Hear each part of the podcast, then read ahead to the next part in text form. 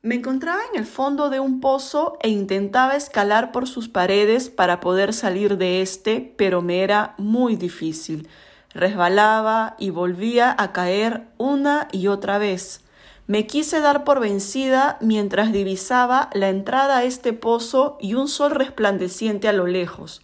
Ni modo, me dije a mí misma, tengo que seguir escalando hasta poder salir de este. No estamos en lo cierto es un podcast creado por tres amigas psicólogas, Luz, Mona y Tania, interesadas en abordar temas sobre salud y bienestar psicoemocional. No estamos en lo cierto cuando creemos que el dolor es eterno. En el primer tema de este podcast vamos a hablar sobre la resiliencia, cómo podemos ser personas más resilientes y la importancia como proceso clave para recuperarnos ante alguna situación adversa, conflictiva e incluso traumática.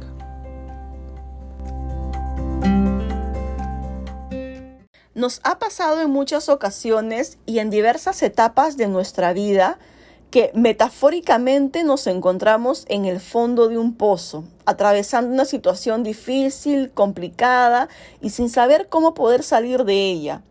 Es precisamente en estos momentos que debemos activar nuestra capacidad para transformar aquellas circunstancias adversas en aprendizajes y lecciones para nuestras vidas.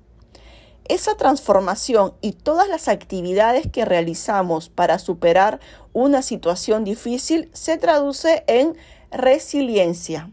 Vamos a partir definiendo la palabra resiliencia. Esta viene del término latín resilio, que significa volver atrás, volver de un salto, resaltar, rebotar.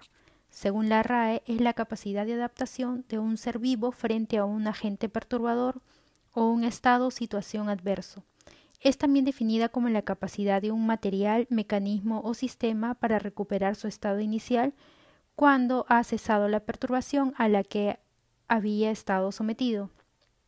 Posteriormente, fue adaptado para su uso en psicología, refiriéndose a las personas que atraviesan por situaciones de extremo estrés psicológico o en general una situación adversa contra la cual se está luchando, y cómo es que se logra tener la capacidad y fortaleza para sobreponerse al evento traumático.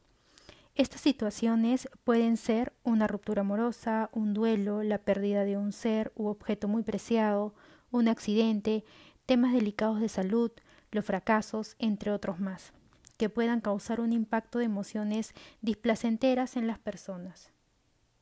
El ser humano cuenta con instinto de supervivencia, el cual se dispara automáticamente ante situaciones de inminente peligro. El ser humano busca sobrevivir, busca recuperarse y superar adversidades. Si partimos desde esta premisa antropológica, entonces podríamos deducir que todos estamos en la capacidad de ser resilientes en diversos aspectos difíciles de nuestra vida. Entonces, ¿Por qué a veces nos cuesta un poco más desarrollar la resiliencia? Ahora, seamos realistas. La vida no es un arco iris de colores donde siempre vamos a estar felices y riendo. La vida también atraviesa tormentas, momentos de mucha confusión, incertidumbre, estrés emocional y psicológico, tragedias, dramas, entre otras situaciones que nos generan dolor. En algún momento de nuestras vidas vamos a tener que pasar por una de estas situaciones. Nadie está a salvo. Tener presente que toda recuperación y superación ante un evento adverso o traumático es un proceso que conlleva tiempo. Uno no supera una situación así, de la noche a la mañana. Es un proceso que puede tomar semanas, meses e incluso para algunas personas toma años.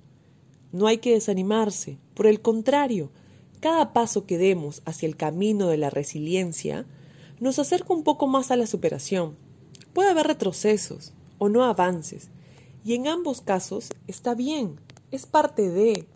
Lo importante es ser conscientes de dónde estamos y seguir avanzando y sumando esfuerzos hasta superar el evento por el cual estamos atravesando, es decir, hasta que logremos salir del fondo del pozo. Entonces, primero pregúntate, ¿para qué me sucede esto? En lugar de ¿por qué me pasa esto? Te llevará a racionalizar tu pensamiento dándole un sentido antes que cuestionarte. el cual va de la mano con cambiar ciertos pensamientos o creencias que nos limitan y no nos permiten ver la objetividad sobre la situación que estamos atravesando. Precisamente, hay que trabajar para ver estas crisis como situaciones de desarrollo personal, entendiendo que el dolor es crecimiento. Suena extraño, es verdad. Al tener esta creencia, uno será capaz de ver la situación de crisis o el problema por el cual atraviesa como una oportunidad de cambio que conlleva a un nuevo aprendizaje. Otro punto importante para ser más resilientes es aceptar el cambio como algo constante y parte de nuestras vidas. Reconocer e identificar las emociones que nos produce esta situación y vivirlas de forma consciente implica preguntarse, ¿qué emociones sientes con esta situación? Puede ser estrés, tristeza, ansiedad, angustia y mucho dolor emocional. Está bien vivirlas porque obedecen a una situación adversa. Es importante responsabilizarnos de la situación, así no haya sido generada por nosotros, pues nos produce emociones que debemos de manejar y buscar alternativas de solución para hacerle frente al problema. Y por último, como dijimos hace un momento, aceptar que el dolor no se irá de la noche a la mañana y que es parte de un proceso que toma tiempo. En algunos casos, el dolor no se irá, pero aprender a vivir con eso también es resiliencia. Si quieres profundizar en el tema y un soporte que te guíe en el proceso, te recomendamos la lectura de libros que permitan acercarte hacia la sabiduría de la vida. El primer libro es El hombre en busca del sentido de Víctor Frankl, el cual nos introduce las decisiones que el autor tomó al estar apresado en un campo de concentración. Este libro resume cómo darle sentido a lo que nos sucede, elegir la actitud con la cual vamos a enfrentar una situación y aprender a ser resilientes a pesar de las circunstancias que estemos atravesando. El segundo libro es de Mark Manson y el título es El sutil arte que todo te importe una M.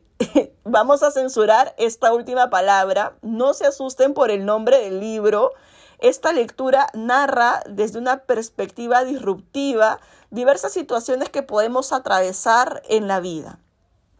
Como opinión personal, luego de leer los libros, comprendimos que buscarle un sentido a lo que nos está sucediendo es parte de nuestra capacidad resiliente. El sentido que uno le dé será siempre algo único y personal. Después de trabajar a nivel de pensamiento, toca poner en práctica lo aprendido a través del comportamiento. Para ello sugerimos identificar y crear una red de apoyo. Esto es importante porque en momentos de dolor, sufrimiento y desesperanza no es bueno agilarse por completo.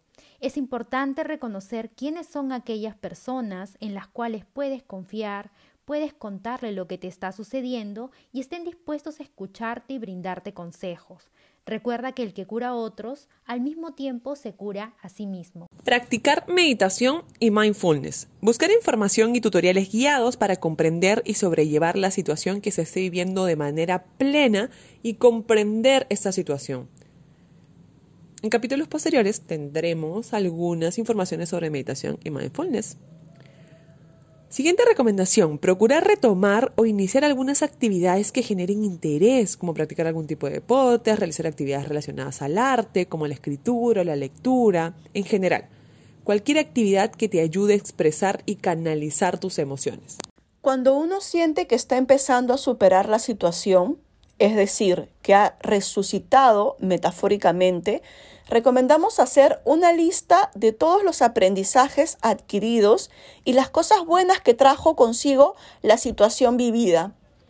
Un punto sumamente importante es buscar ayuda en profesionales de la salud mental, ya sea en psicología y o psiquiatría, cuando nos cuesta superar una situación de índole traumática o de un intenso estrés o dolor emocional.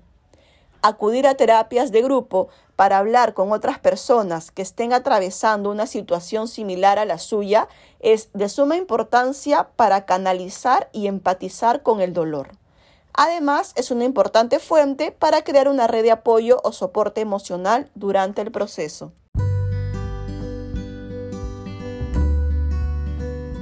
La resiliencia es entonces clave en el proceso de recuperación cuando nos encontramos atravesando momentos difíciles.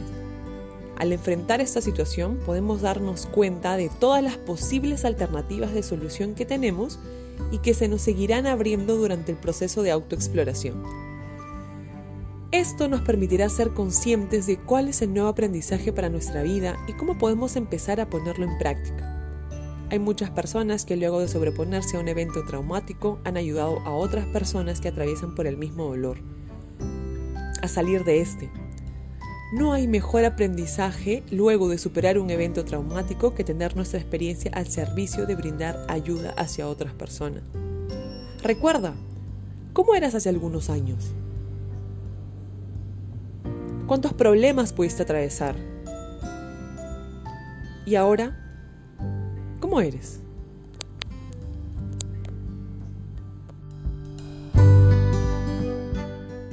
Sea cual sea la situación que te encuentres atravesando, queremos comentarte que siempre serás lo suficientemente capaz de poder salir de este pozo, en la medida en la cual te hagas responsable de ello. Cuando logremos salir del fondo y miremos desde arriba, podremos darnos cuenta de lo fuerte que fuimos como seres humanos, y de toda nuestra capacidad resiliente que pusimos en práctica para poder superar la situación que atravesamos. Esperamos que este podcast te haya gustado y te haya brindado los consejos necesarios sobre este tema. Si consideras que puedes ayudar a alguien más, compártelo. Nos vemos en el siguiente capítulo. No estamos en lo cierto, ni Mona, ni Tania, ni Luz. Muchísimas gracias.